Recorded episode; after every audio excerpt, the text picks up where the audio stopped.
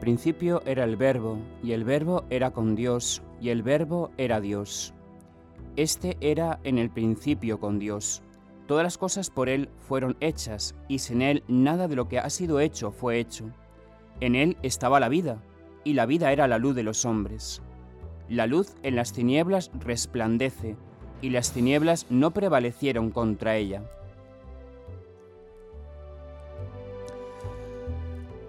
Buenas noches. Hoy haremos un programa especial. Empezaremos con una reflexión y después pasaremos a la presentación del libro Y la palabra se hizo diálogo de Serafín Béjar Vacas. También está con nosotros su editora eh, Ana Romero García, que la saludamos ya desde ahora. Buenas noches. Hola, buenas noches. ¿Qué tal estamos? Bien, muy bien, la verdad muy contenta de compartir este espacio con vosotros pues hacemos nuestra reflexión y después pasamos a la entrevista. Y la palabra se hizo diálogo. Jesucristo es una persona que interroga, ahonda, demanda, interpela, comunica y dialoga. Jesucristo busca el diálogo, busca el intercambio de formación e información, busca espacios abiertos, en donde las personas puedan expresarse tal como son donde Él también pueda expresarse con las personas tal como Él es. Pero al mismo tiempo rompe con toda tipología textual en la lingüística y en la literatura. Jesucristo es mucho más que una voz o un lenguaje encerrado sobre sí mismo. Él es la palabra de Dios en acción, en movimiento. San Juan lo expresa así.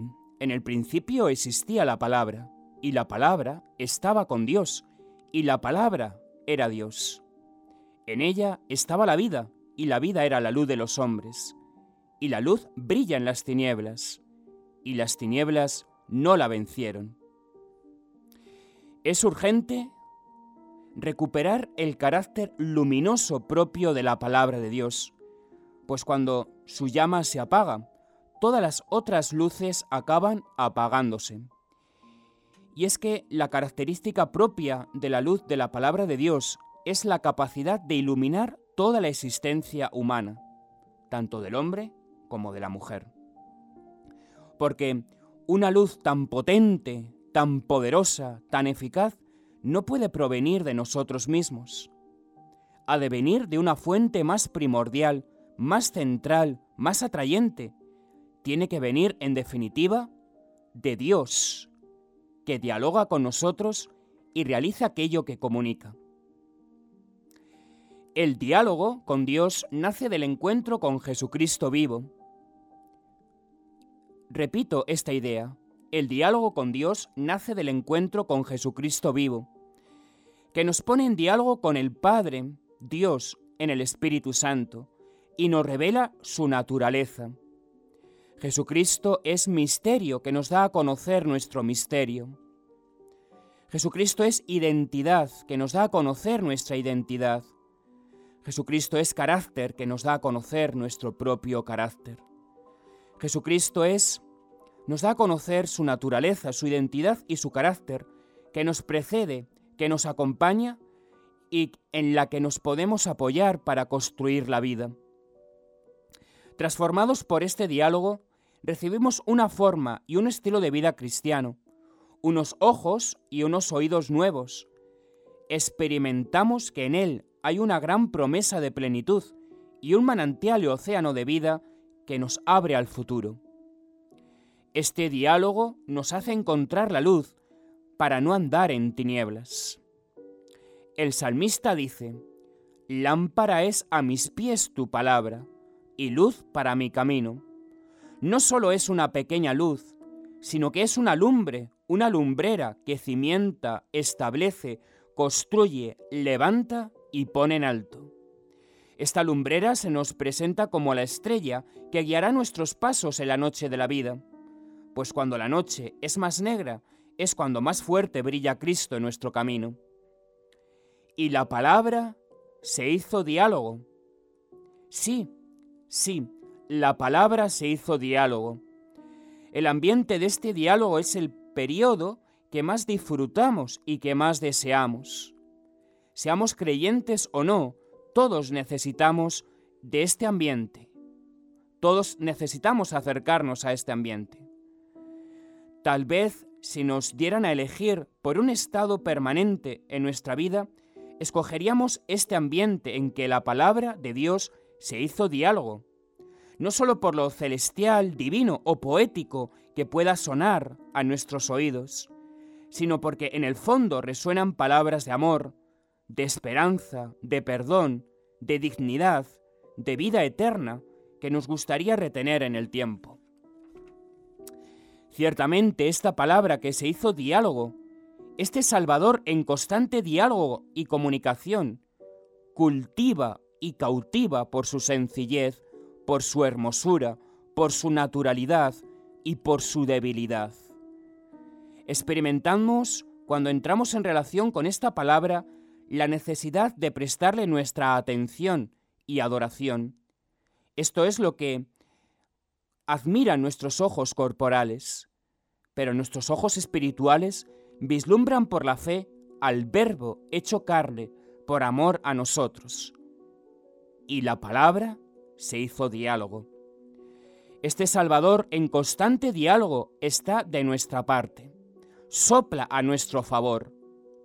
Todos sus rayos de luz son rayos que reflejan a un hermano bueno, a un amigo con el que siempre podemos contar, a un pastor que nos prestará su apoyo incondicional. Jesucristo es el único destello de esperanza y de vida que necesitamos. Solo necesitamos dejar que la luz de su presencia penetre en nosotros y nos pongamos en diálogo con Él.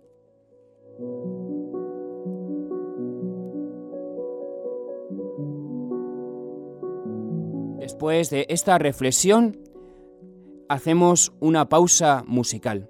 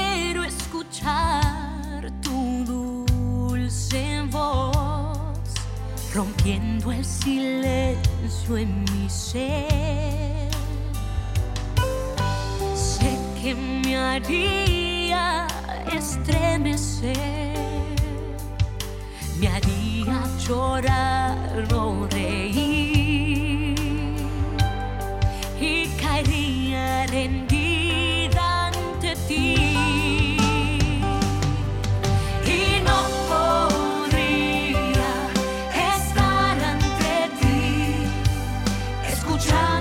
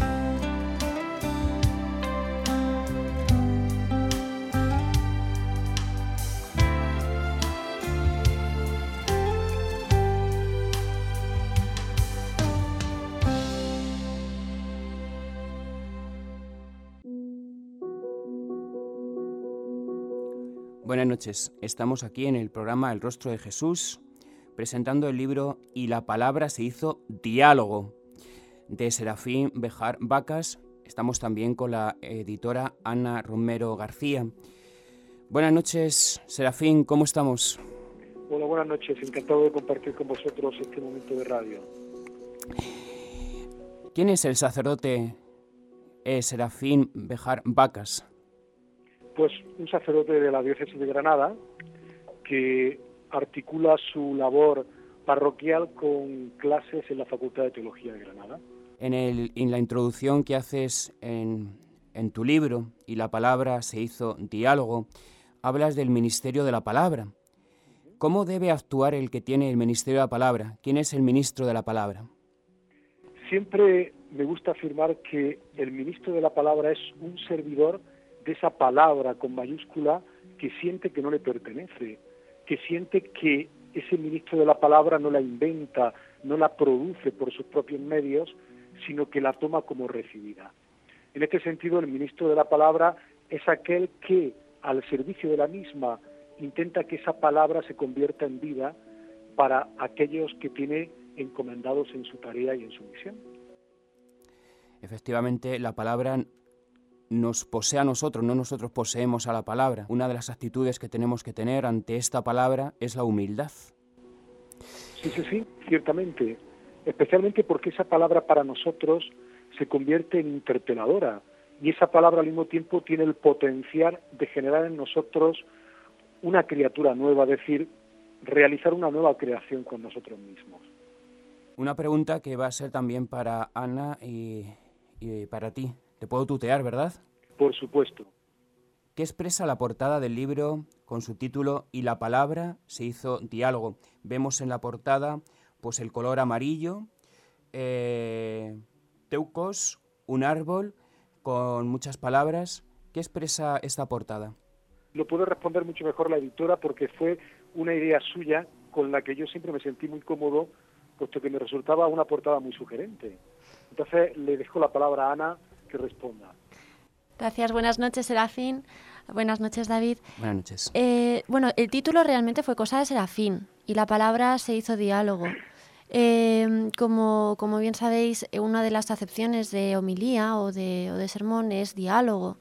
Es decir, es, es trasladar la, la, palabra, lo que, lo que estaba hablando Serafín, a, a hablar. Es decir, algo, un, diálogo es algo que tiene un emisor, un receptor, pero que se remite. Es decir, que, que es, una conexión mutua. No es solamente una persona que habla, sino también alguien que recibe y que, y que habla a su vez. Entonces, a mí me gustó mucho porque, porque bueno, recuerda en el principio era la palabra y la palabra era Dios y la palabra se hizo carne, que son versículos de Juan. Y pensando en eso, hice, bueno, le, le sugerí a Serafín hacer un, árbol cuyo tronco y cuyas ramas fueran el texto en griego koiné, en el texto original de, la Biblia, de, de, los versículos de Juan. En el principio era el verbo y el verbo, y el verbo era Dios. Y que esos, esos versículos se fueran, fueran creciendo y que de cada rama salieran eh, bocadillos de diálogo. Entonces a él le gustó la idea y, y, bueno, y Teucos es el nombre de la editorial. De, de la editorial y que el la publica. color eh, amarillo claro. Nos gustó porque el blanco era demasiado contraste y como las queríamos que, que los, los, los, bocadillos de diálogo fueran en verde, porque también evoca la naturaleza, evoca a la creación, pues el, el blanco roto o amarillito este nos parecía más estético y más, más suave, no, no tan agresivo como un blanco nuclear. ¿Cómo nace la idea de, de editar este libro? Y también aquí tendríamos que traer a otra persona muy especial, que es Belén. ¿Quién es Belén? Belén es una feligresa de la parroquia donde yo sirvo como ministro de la palabra. Y entonces el libro surgió de una manera un tanto mágica, porque sin yo saberlo, esta feligresa estuvo grabando las homilías a lo largo de tres años y las transcribía domingo tras domingo. Entonces, en un momento determinado, ella me hace la confesión de que han estado grabando esas homilías y nos encontramos con un material extensísimo de más de 250 homilías que se encuentran ya transcritas. ella tenía muy claro que quería compartir lo que para ella le servía cada domingo como alimento espiritual. Y por eso se nos ocurrió la idea de seleccionar 100 de esas homilías, darles una articulación siguiendo los misterios de la vida de Cristo y ofrecerlas en este libro que ahora de la luz. Y que de alguna forma, para mí, no tiene ningún mérito porque es casi un regalo que me ha sido entregado. Por eso decía que el libro surge de una manera un tanto mágica, gracias a esta intuición profundamente femenina de mi feligresa Belén. Qué importante es la intuición femenina dentro de la Iglesia. ¿Nos puedes hablar un poco de esta intuición femenina dentro de la Iglesia, el papel que ocupa la mujer en la Iglesia? Yo digo en, el, en la introducción del libro que la mujer siempre tiene una esencial connaturalidad con la vida. Y en este sentido a mí me gusta eh, visibilizar a las mujeres como salvaguardas de la vida. Entonces comento en la introducción que Belén sintió desde el principio que en esa pequeña parroquia de barrio acontecía un milagro de vida cada domingo, se creaba una atmósfera mágica, todos nos sentíamos concernidos por esa palabra que se proclamaba. Y precisamente de esta intuición femenina ella quiere tomar, quiere guardar, quiere recuperar todas esas gotitas de vida. Y de ahí surge la intención de grabar cada homilía, transcribirla para poder ofrecerla a cualquier interlocutor que esté interesado en ese potencial renovador que tiene siempre el Evangelio. Es curioso el ministerio de la palabra, porque yo como también sacerdote que soy, lo experimento eh, domingo tras domingo y entre semana también, cómo nosotros aportamos un poquito, pero el Espíritu Santo pone todo lo demás y cosas que a lo mejor nosotros no subrayamos como importante, resulta que a una persona la, ha transformado. Eh, ¿Qué nos puedes aportar sobre esta misión del Espíritu Santo en nuestro ministerio de la palabra? Fíjate, David, yo quería que apareciera en la portada del libro esa palabra diálogo, y la palabra se hizo diálogo porque hace referencia a esa atmósfera mágica a la que anteriormente me refería. Todos sabemos que en la homilía habla solamente el sacerdote, pero los que somos sacerdotes sabemos que ese hablar solo no significa que estemos en un monólogo. Hay realmente diálogo, aunque nuestros feligreses no nos estén respondiendo. ¿Por qué? Porque ese servicio de la palabra está resonando en ellos y por lo tanto está creando un dinamismo de ida y de vuelta que efectivamente provoca el efecto al que tú hacías referencia, que la gente se sienta concernida, se sienta transformada y se sienta llamada a horizontes que a lo mejor antes ni siquiera había sospechado. En este sentido, la labor del Espíritu Santo es esencial, porque el propio ministro muchas veces no se explica cómo, hablando él solo, sin embargo, acontece el milagro de ese diálogo de salvación que se establece entre la palabra evangélica y cada una de las vidas que uno tiene delante de sí y que puede contemplar en esos rostros que tiene delante. Efectivamente. Una pregunta también para Ana y, para, y para ti. Eh, aunque ya la hemos tocado, pero vamos a ahondar un poquito más en ella. La estructura, el diseño, el orden del libro. Eh, ¿Qué se va a encontrar el lector en este libro? ¿Para qué destinatarios está pensado este libro? Ana, responde tú y luego sigo yo. Perfecto. Pues mira, voy a empezar con, la última parte de la pregunta. ¿Para qué destinatarios?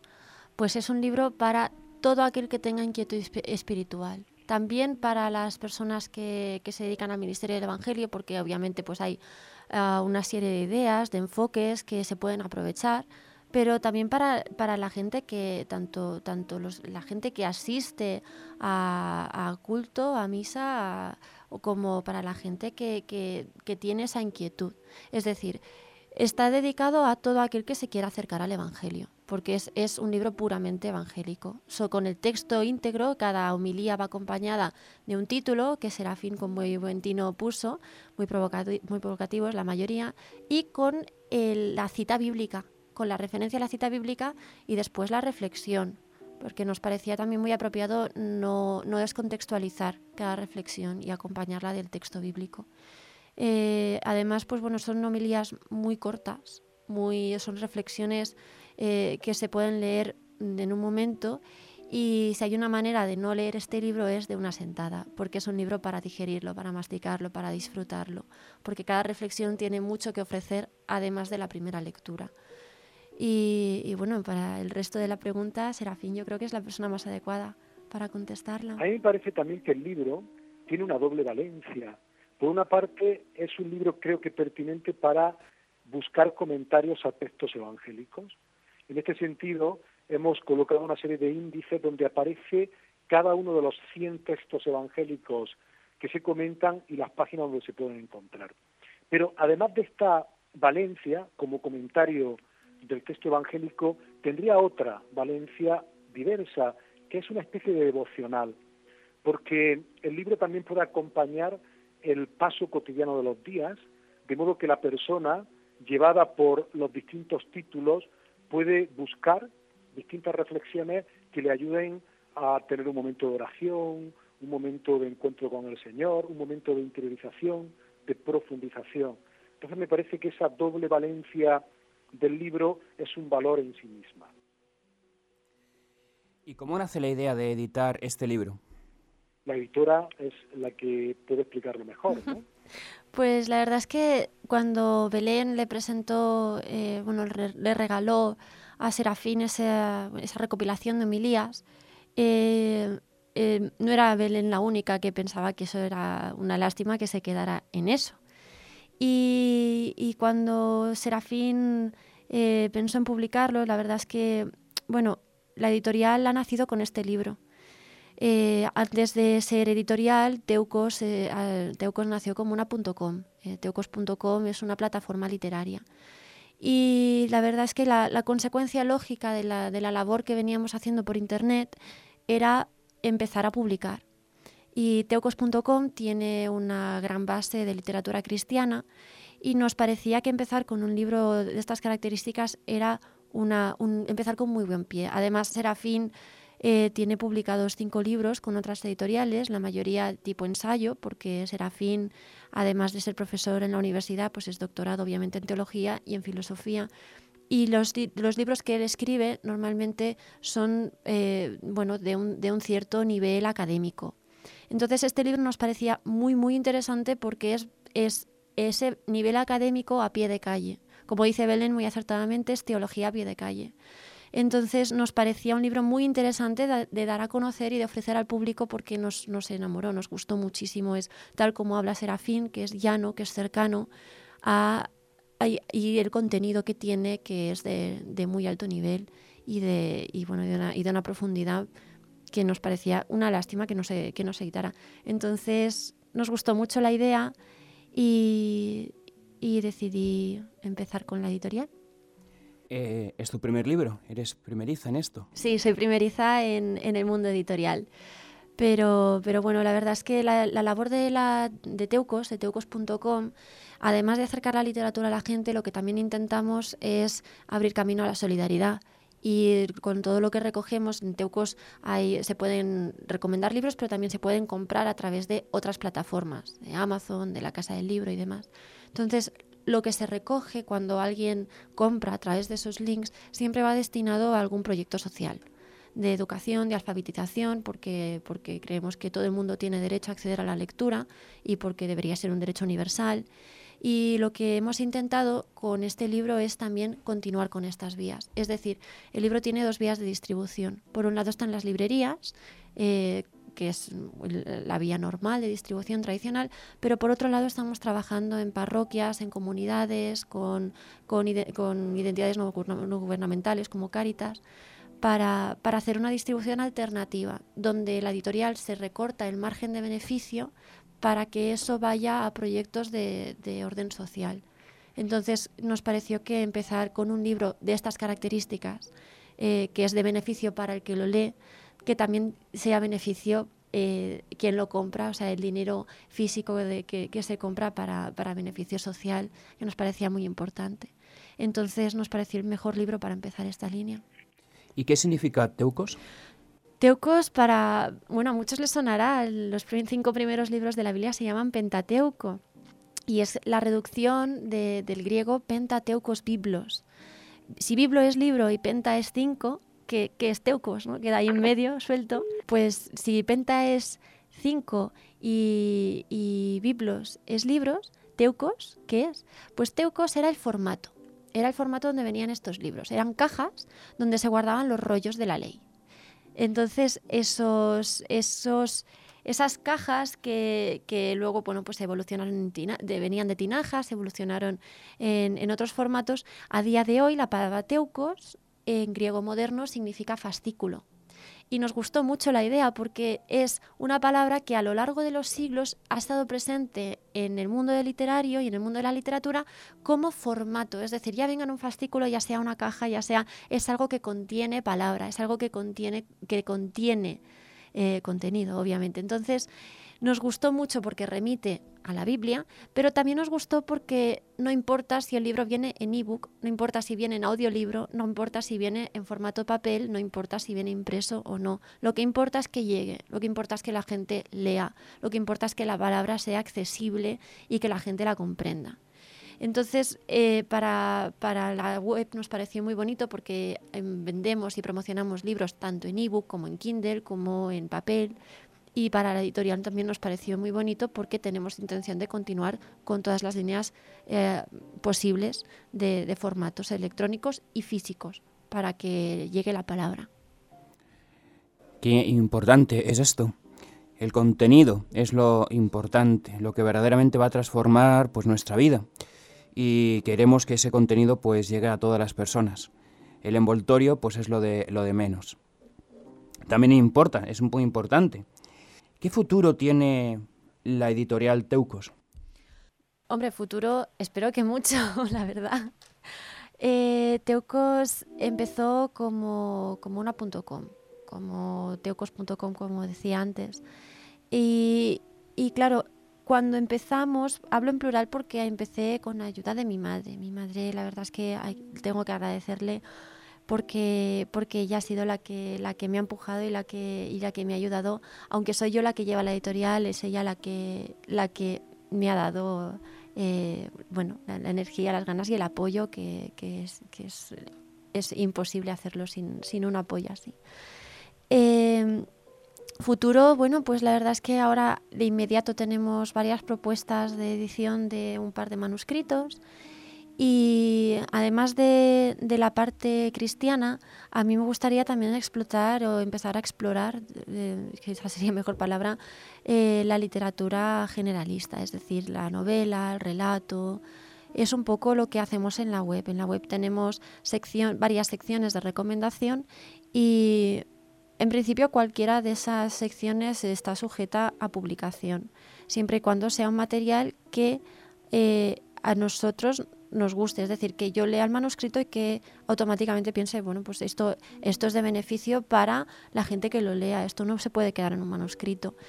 Eh, poco a poco yo espero que la editorial vaya creciendo, aunque no, mi objetivo no es eh, llegar a ser competencia de las grandes editoriales. Mi objetivo es publicar cosas que creo que tienen que estar en el mercado y publicarlas con el cariño que se merecen y con el respeto que se merecen estos autores.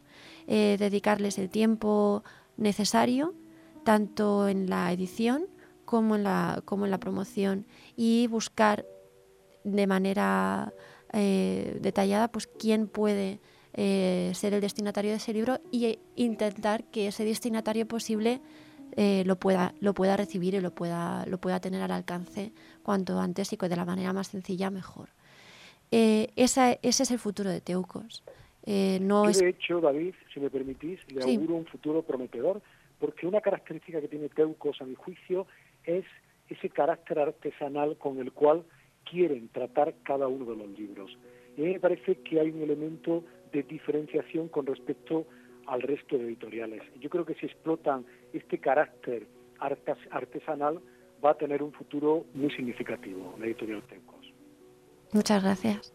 Donde hay futuro, hay vida.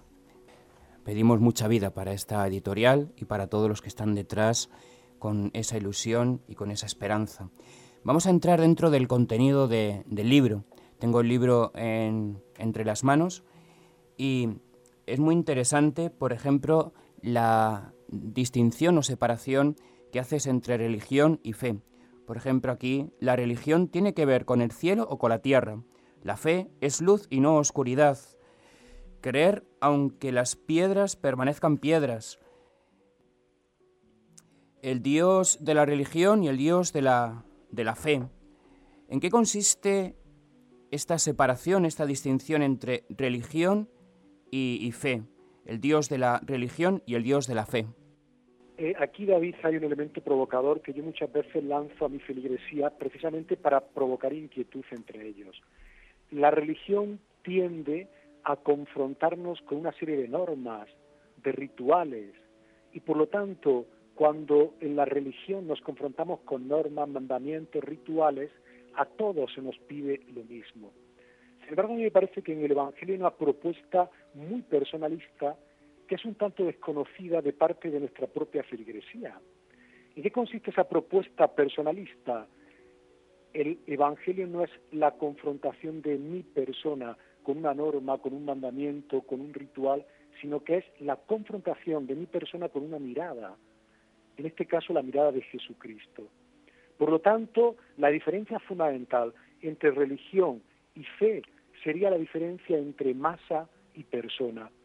La religión de alguna forma nos perpetúa como masa. La fe nos hace personas porque sintiéndonos mirados por el Señor de la vida, sentimos, sabemos, descubrimos quiénes somos. Entonces, es verdad que un eje transversal que guía el conjunto de las 100 homilías es precisamente este que tú muy bien indicas, una diferenciación que es importante tener presente entre religión establecida y fe. Efectivamente, eh, es así. Efectivamente, yo también lo vivo así. Y creo que, que eso nos abre un horizonte nuevo y nos abre los ojos para ver la realidad de otra manera. Porque la religión no deja de ser una carga, un peso. Sin embargo, la fe nos es una libertad, una liberación, porque es una relación, una relación con una persona viva, con una persona que camina con nosotros por la calle, que está con nosotros en nuestra casa, que está con nosotros en el templo, una persona que nos interpela, que nos sostiene, que es una persona viva. Sin embargo, la religión pues se puede convertir como en, en un peso, en una carga, en algo, en algo estable. Y efectivamente... que muchas veces lastra. Mm, efectivamente, David. A mí me gusta siempre explicar que la salvación es precisamente que me descubro a mí mismo contemplándome en el rostro de Jesús. Mientras que muchas veces hemos entendido la salvación como el cumplimiento de ciertos preceptos que automáticamente nos darían un cierto pasaporte a eso que llamamos el cielo. Sin embargo, la salvación no es algo que se pueda experimentar únicamente después de la muerte, sino que la salvación es algo que ya aquí ahora es posible experimentar en la medida en que la contemplación de Cristo es la puerta de acceso a mi propio misterio. Me gusta muchas veces comentar en los grupos y comentar también en las reflexiones que se hacen a raíz de la palabra que Jesucristo es el único camino que conduce al Padre. Esto es cierto, lo dice él mismo en el Evangelio de Juan. Pero también Jesucristo es el único camino que conduce a mí mismo. Y por esta razón, Él es salvación y Él es vida para cada uno de los que se dejan mirar por él. Uno de los temas también dentro de este libro es que el encuentro con el resucitado es sanación. Eh, ¿Nos puedes hablar un poquito del contenido de, de esta humilía? ¿Qué significa que el encuentro con el resucitado es sanación? Mira, uno de los empobrecimientos mayores que tiene el cristianismo en nuestros días, especialmente nuestro catolicismo, es que ha perdido la dimensión terapéutica. Y esto es algo un tanto paradójico, porque cuando uno se acerca a los relatos evangélicos, nos damos cuenta de que una de las actuaciones más importantes que Jesús realiza para expresar que el reino de Dios ya acontece en medio de los hombres es precisamente su actividad curativa, su actividad taumatúrgica. Y sin embargo, eso contrasta con un cristianismo que tiene el riesgo de ser muy cerebral, que va muy destinado a la cabeza, que se sustenta muy en ideas. Entonces a mí me gusta poner de manifiesto que el cristianismo o nos sana, nos sana integralmente, nos sana corporal y anímicamente, o no es el cristianismo de Jesús. Porque si quitáramos de los evangelios todas las curaciones que Jesús realizaba, los evangelios se quedarían prácticamente tiritando. Entonces, esto lo expreso concretamente en el encuentro con el Señor resucitado. Es interesante caer en la cuenta cómo el Señor resucitado porta en su cuerpo glorioso las heridas de la crucifixión. Es una especie de, de dimensión reveladora de la resurrección, donde nos dice que solamente podemos caminar hacia la vida transitando por nuestras heridas, por nuestras partes no reconocidas, por nuestras dimensiones menos afortunadas. Entonces, el encuentro con el Señor resucitado es capaz de provocar en nosotros una salvación, una sanación que es verdaderamente integral. Importante, integral y la integridad, porque en muchas ocasiones cuando se vive la, la religión, pues como que causa una doble vida, una triple vida en muchas personas. Una vida es cuando yo estoy en el templo, otra vida es cuando estoy con la familia, otra vida es cuando estoy en el trabajo. Sin embargo, cuando se vive la, em, la religión como, como encuentro personal con Jesucristo, como, como fe, como algo de fe, entonces eh, crea unidad de vida, crea integridad. Yo soy una sola persona y, con, y vivo mi relación con Dios en todos los ámbitos de mi vida, en mi casa, eh, con los amigos, en el trabajo. Es importante e, este, este matiz de, de fe y religión. por eso, si me permite, yo creo que hay que corporalizar la experiencia de Dios, porque volvemos a lo mismo, tenemos una experiencia de Dios muy intelectualizada y hemos dejado fuera de esa experiencia de Dios los sentidos, los cinco sentidos. Tenemos que aprender a gustar, a oler, a ver, a tocar, a escuchar a Dios, en este caso al Dios de Jesús. Y yo creo que en esa intelectualización que hemos provocado de la experiencia de Dios se produce el efecto al que tú hacías referencia. No es algo axial en nuestra vida ese encuentro con Dios porque no ha entrado por nuestros sentidos y lo sentimos, por tanto, como una dimensión más entre otras. Sin embargo, lo que pretendo a lo largo de las reflexiones que propongo en el libro es caer en la cuenta de que no es una dimensión más, sino que es la columna vertebral que es capaz de articular todas las dimensiones de nuestra propia existencia. Y aquí citas a San Juan de la Cruz. Sí, sí, sí. Entréme donde no supe y quedéme no sabiendo toda ciencia trascendiendo. Me parece que tenemos que echar mano de los grandes místicos españoles. Muchas veces en nuestro país no somos conscientes de la tradición espiritual y cristiana tan rica que poseemos. Y por lo tanto creo que es un servicio que prestamos a nuestra feligresía si le abrimos pequeñas rendijas o pequeñas ventanitas que de alguna forma los hagan conocedores de la tradición mística española. En este caso, esos versos de Juan de la Cruz, entréme donde no supe y quedéme no sabiendo, toda ciencia trascendiendo, son una forma de ilustrar a mis feligreses que Dios siempre permanece misterio. Y tenemos una cierta tendencia a utilizar y manipular a Dios. Y tenemos una cierta tendencia a que cuando Dios no responda a mis expectativas o mis peticiones, rápidamente lo sentamos en el banquillo de los acusados y le hacemos a Dios un juicio sumarísimo. ¿Por qué no se ha curado mi familiar? ¿Por qué no se ha cumplido mi deseo? ¿Por qué no me has concedido lo que te pedía? Entonces yo creo que es muy importante caer en la cuenta de que Dios siempre es misterio, por lo tanto más grande que nuestras previsiones, que nuestros proyectos, que nuestros intentos por contenerlo. Y ahí los grandes místicos, por poner el ejemplo de Juan de la Cruz o de Teresa de Jesús, tienen mucho que enseñarnos, porque ellos realmente se han confrontado con, un Dios que desde su misterio los ha abierto a horizontes que eran absolutamente insospechados para ellos.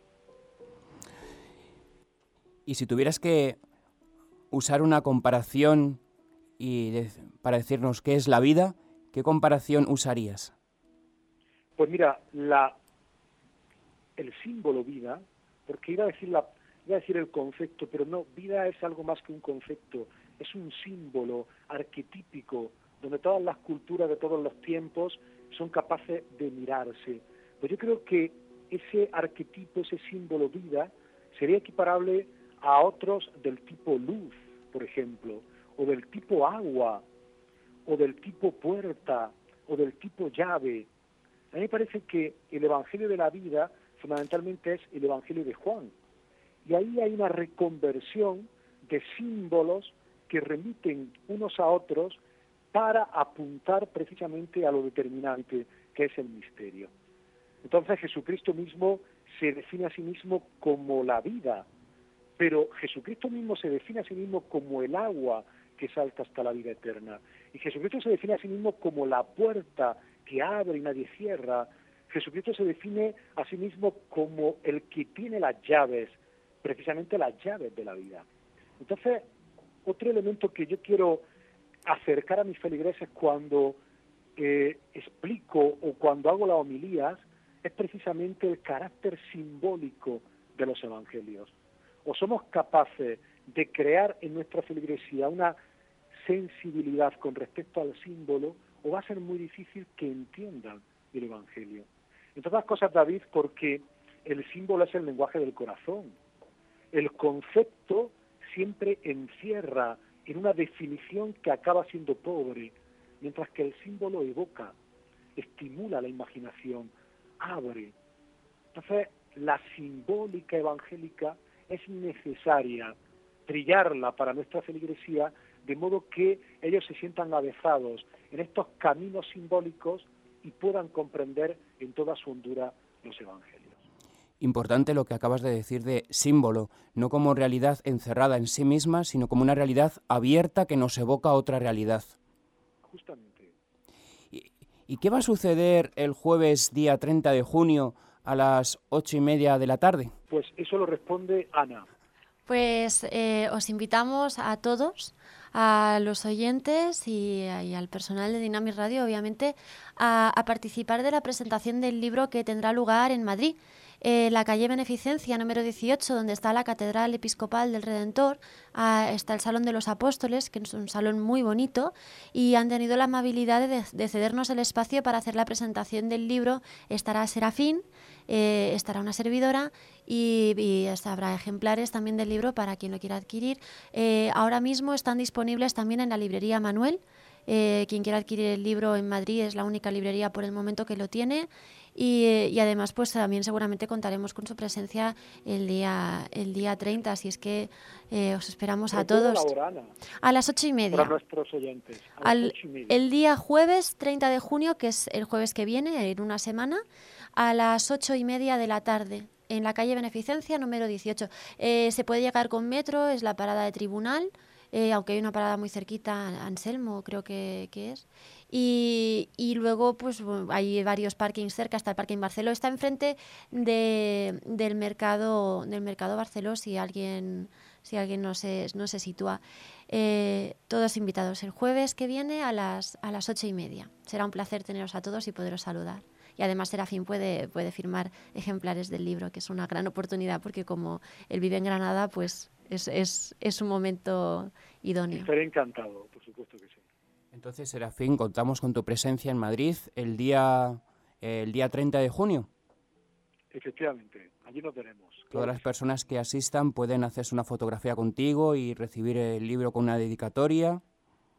Bueno, no sé si tendrá mucho valor la fotografía conmigo, pero también estaré encantado de hacerme. Claro que sí, claro que sí. El protagonista e- es Dios, pero, y, pero el coprotagonista y el cauce para que la palabra de Dios eh, resuene en, en- en Madrid y en todos los lugares, pues eres tú. Por tanto, Sí, la fotografía contigo es importante. reconocer que sí. Muy bien. No sé si Ana tendrá alguna otra pregunta que hacerte. Eh, ¿cómo, ¿Cómo te está resultando la experiencia de este libro, Serafín? ¿Cómo- Pues mira, Ana, me está resultando muy gratificante, precisamente por lo que tú comentabas en algún momento. Habitualmente yo escribo libros que tienen un carácter más de ensayo, porque son libros que van destinados a mis propios alumnos en la Facultad de Teología. Entonces, la posibilidad de ofrecer un libro que es entendible por nuestro católico medio y que le pueda ayudar a conectar con el Evangelio, el encuentro con el Señor Jesús, me está proporcionando muchas satisfacciones, porque son muchos los ecos positivos que llegan de, de, este libro, ¿no? y la palabra se hizo diálogo. Por lo tanto, siempre tengo que agradecer a Teucos el que haya confiado y el que haya querido lanzarse al mercado precisamente con esta pequeña gran aportación. Hombre, todo lo contrario, Teucos, eh, es, un privilegio poder empezar con un material como este, un, gran privilegio. Bueno, muchas gracias David por tenernos hoy.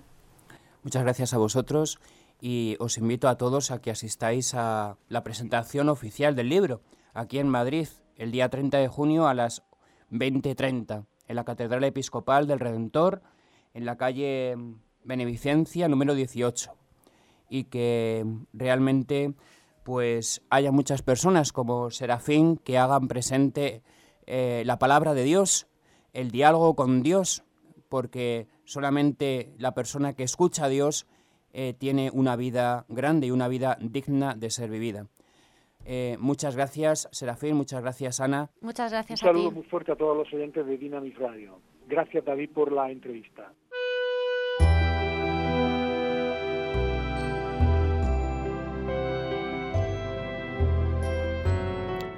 Buenas noches, estamos con Ana Romero García. ¿Quién es Ana Romero García? Hola, buenas noches, David.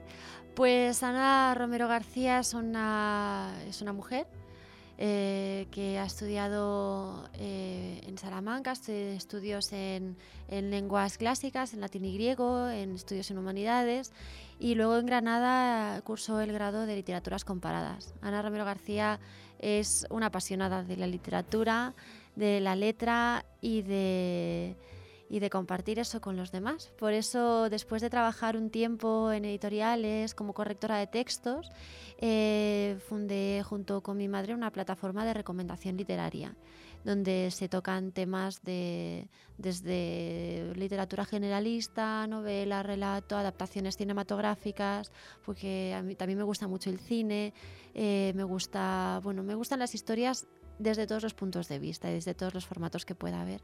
Eh, esta plataforma se llama Teucos y es el proyecto en el que estoy sumergida ahora. Teucos, eh, deletreado T-E-U-K-H-O-S porque, porque viene del griego.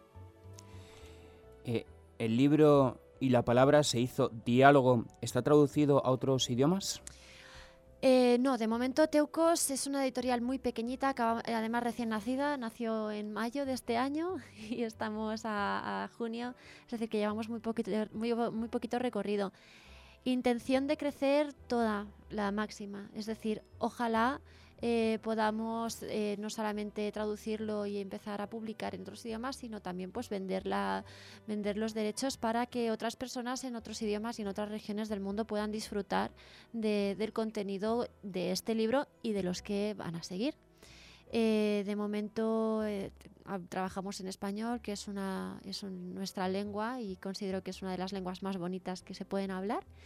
Y, y poco a poco pues intentaremos crecer. Tras la lectura de, este libro he observado que, faltan eh, imágenes y que en una sociedad donde se mueve tanto la imagen es muy importante que, esté dentro también de este libro. Eh, ¿Nos puedes decir al respecto? La cultura de la imagen obviamente es, es fascinante y la verdad es que nos, estamos completamente sumergidas en ella. Eh, yo no echo de menos imágenes en un libro, porque como he dicho antes, soy, soy muy lectora y de hecho a veces me estorban. Sí que es verdad que las ilustraciones a veces apoyan, ayudan al libro, ayudan al contenido y, hacen como más ameno eh, una lectura. Sin embargo, yo creo que este libro es de, lectura amena a pesar de no tener imágenes de ningún tipo, porque son reflexiones muy cortas y, con un lenguaje muy, muy cercano. Eh, es sería una opción a tener en cuenta, añadir ilustraciones, aunque en el campo editorial, pues bueno, hay que, hay que buscar un ilustrador correcto y tampoco, tampoco es una cosa, porque la imagen por la imagen a veces nos distrae del contenido. Entonces, yo considero que una imagen para ilustrar un libro tiene que ser muy adecuada y eso es un trabajo eh, aparte. Es decir, no descarto una, una, próxima edición con alguna ilustración del mismo libro. Sería muy bonito que, fuera acompañado, pero sí que me gustaría hacer un buen trabajo y buscar lo adecuado. Es decir, no, no, ir, no ir solamente a ponerle imágenes para que sea más cercano a un público que al fin y al cabo se acercará si, si lee cualquier homilía en la propia librería. ¿Y nos puedes decir algún contacto, alguna página web, alguna Desde luego, teucos.com. Si uno busca en, en internet, teucos.com eh, es la página web donde nosotros tenemos la recomendación literaria, la plataforma literaria.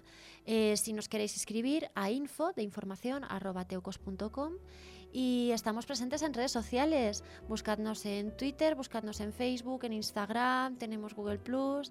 Eh, por favor, eh, escribidnos, decidnos qué os parece, sugerencias son siempre bienvenidas y, y estamos, intentamos que sea una plataforma viva y activa para que todo el mundo pueda participar.